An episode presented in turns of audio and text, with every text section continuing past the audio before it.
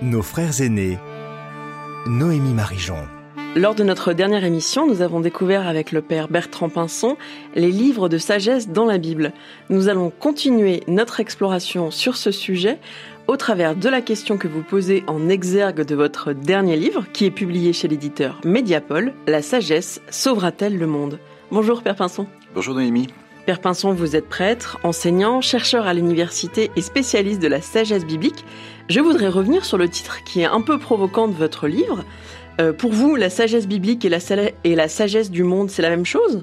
Oui et non. Oui, parce qu'en fait, la sagesse biblique, la sagesse du monde sémitique euh, et du monde gréco-romain, c'est imprégné de toutes les paroles, de toute la réflexion qui circulait dans l'Orient ancien. On peut dire que la sagesse d'Israël a pris le meilleur des sagesses antiques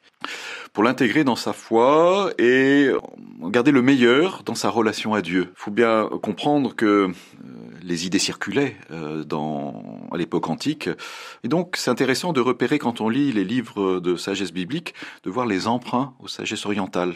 Et de voir comment aussi cette sagesse euh, juive a imprégné aussi eh bien la sagesse chrétienne. Donc, on, on tient compte de, de ce monde-là qui part de notre vie, qui parle des grandes questions de notre temps, et de voir que finalement la sagesse est au carrefour des nations. Sur l'actualité de cette question de la sagesse, vous pensez que la, la sagesse euh, du temps de l'auteur biblique et la sagesse aujourd'hui, c'est le même, euh, le même concept? Il y a des points communs. Hein. On s'interroge sur notre vie. Quel est le sens de la vie? À quoi bon la vie? Le livre de Coëlette, dont on parlera tout à l'heure, nous, pose la question, hein, quoi de nouveau sous le soleil À quoi de bon Est-ce que tout est vanité, etc.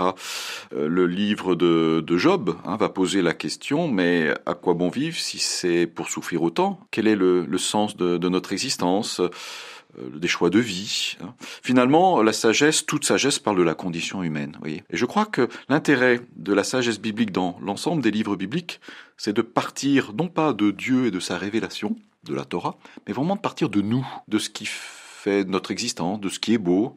Qu'est-ce que voilà, qu'est-ce que vivre dans le bonheur aujourd'hui, à travers les crises que nous pouvons connaître, à travers les épreuves de la vie, les nôtres ou celles de nos proches? Qu'est-ce qu'il y aura après la mort? Et à travers ça, ben voilà, le, donner du souffle, voilà, donner de, de, l'intérêt à notre existence.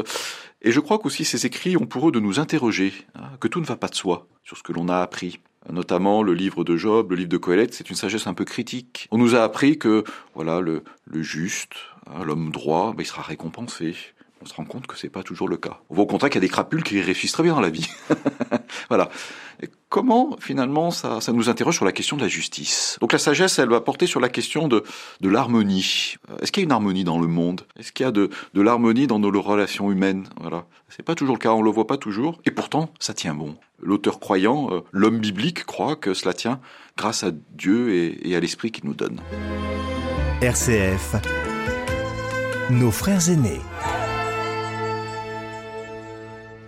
Est-ce que la grande différence entre le Pentateuque et les livres de sagesse, c'est justement que ça parle beaucoup plus de l'humain que de Dieu? Ça nous parle des deux, sauf que ça ne parle pas de la même manière. Voilà. Hein.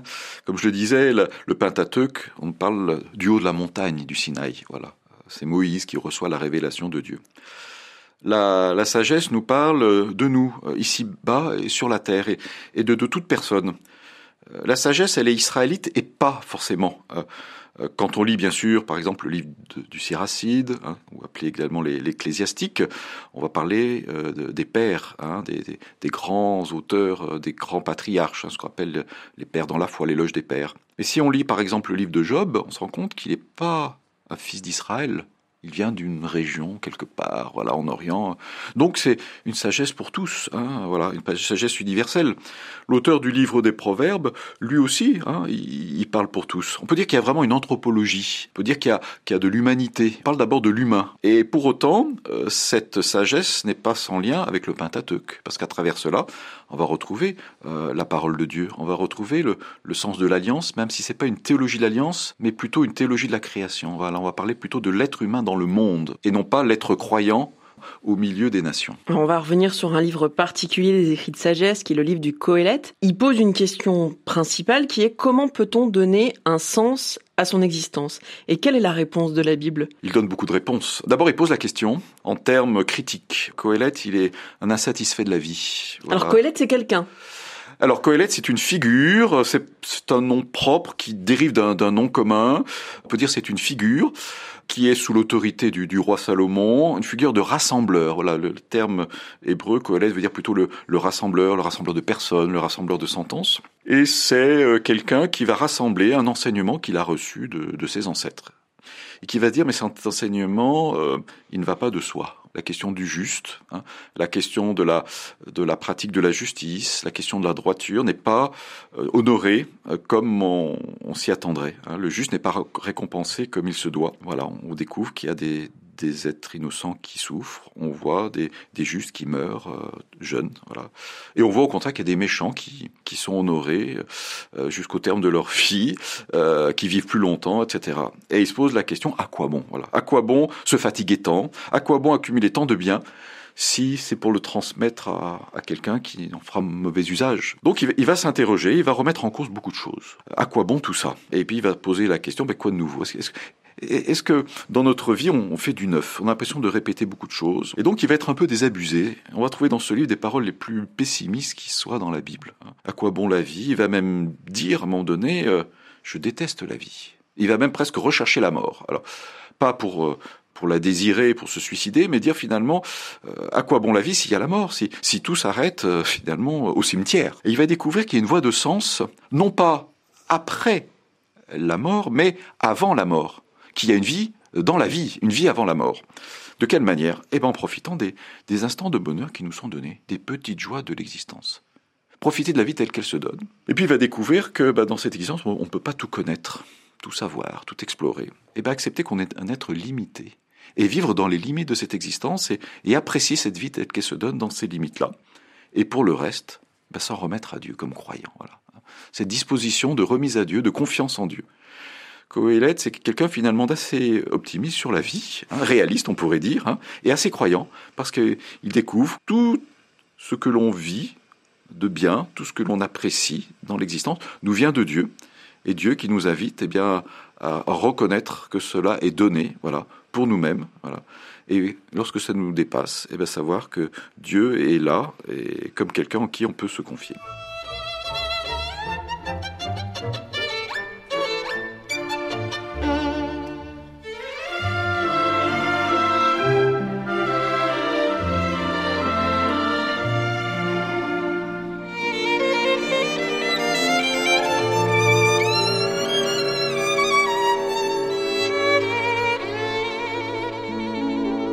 Alors, vous nous avez parlé de, de, de Coëlette et de finalement son espoir. Oui. Qui ne semble pas évident à la première lecture.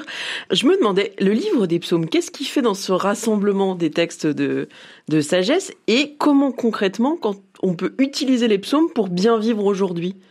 C'est vrai que le livre des psaumes est un peu à part hein, dans les livres de sagesse parce que ce livre des psaumes va être une parole adressée à Dieu alors que les écrits de sagesse, ce sont des paroles d'un sage pour lui-même ou pour ses contemporains.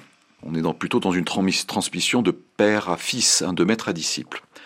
Euh, dans le livre de, hum, des psaumes, c'est une prière qui est adressée à Dieu dans toutes les circonstances de la vie. Il y a des prières de joie, hein, des prières de remerciement, d'action de grâce. Hein. Et puis il y a des prières de, plainte, il y a des cris. On dit que le psautier, c'est un cri qui est mis par écrit. Hein, voilà, ça c'est une, manière de, faire jaillir une souffrance, une question à Dieu. Hein, pourquoi? Pourquoi pourquoi m'oublies-tu? Pourquoi dors-tu?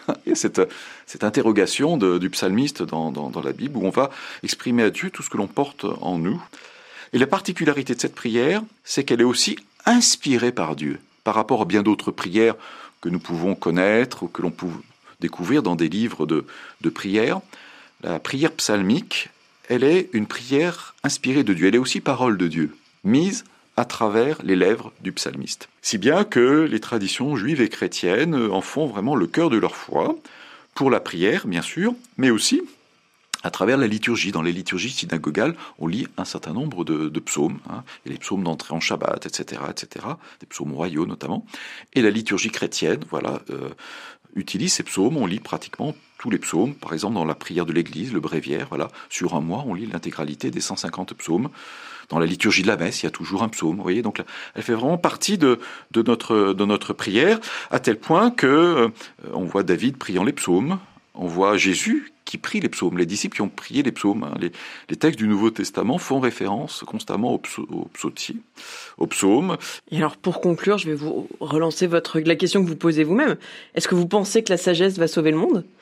La sagesse a de quoi répondre à nos questions d'aujourd'hui. Peut-être que nous sommes un peu euh, déçus, décontenancés, euh, pessimistes sur notre monde. Il me semble que la sagesse offre un, trésor de vie, voyez, euh, un trésor de sens. découvrir que notre vie a de l'importance, que le réel a de l'importance. Pour le croyant, bien sûr, il y a une espérance dans l'au-delà, mais qu'il y a déjà une espérance aujourd'hui, qu'on peut croire au, aux relations humaines. On peut espérer la fraternité. On peut espérer aussi un dialogue avec nos contemporains. Je veux dire que le croyant a quelque chose à dire à notre monde, mais peut-être que le monde a aussi quelque chose à dire aux croyants que nous sommes, hein, qu'il y a un dialogue avec nos contemporains, qu'ils soient croyants chrétiens, croyants juifs, croyants d'autres traditions religieuses, ou mal croyants, ou pas croyants du tout. Voilà. Je crois qu'il y a euh, une sagesse qui favorise ce dialogue et qu'on peut trouver euh, aussi découvrir le meilleur en l'autre. Hein, et ça peut enrichir notre propre foi. Peut-être, euh, comme le disent les textes de, l'Église catholique, hein, à travers la sagesse, découvrir les signes des temps. Voilà, hein, que le monde nous parle. Le livre des Écritures nous parle, mais le monde aussi nous parle de Dieu. Et ça nous donne de quoi espérer, parce qu'en fait, on peut dire que rien de ce qui est humain n'est indifférent à Dieu. Notre vie, notre amour, nos relations, même tout ce qui voilà nous interroge, tout ce qui constitue de beau, de bien, de grand, voilà quelque chose de tout dire de Dieu. Merci beaucoup Père Pinson de nous avoir présenté ainsi l'actualité des livres de la sagesse biblique, qui sont aussi des guides de bonne vie pour nous tous aujourd'hui. Je vous souhaite une bonne semaine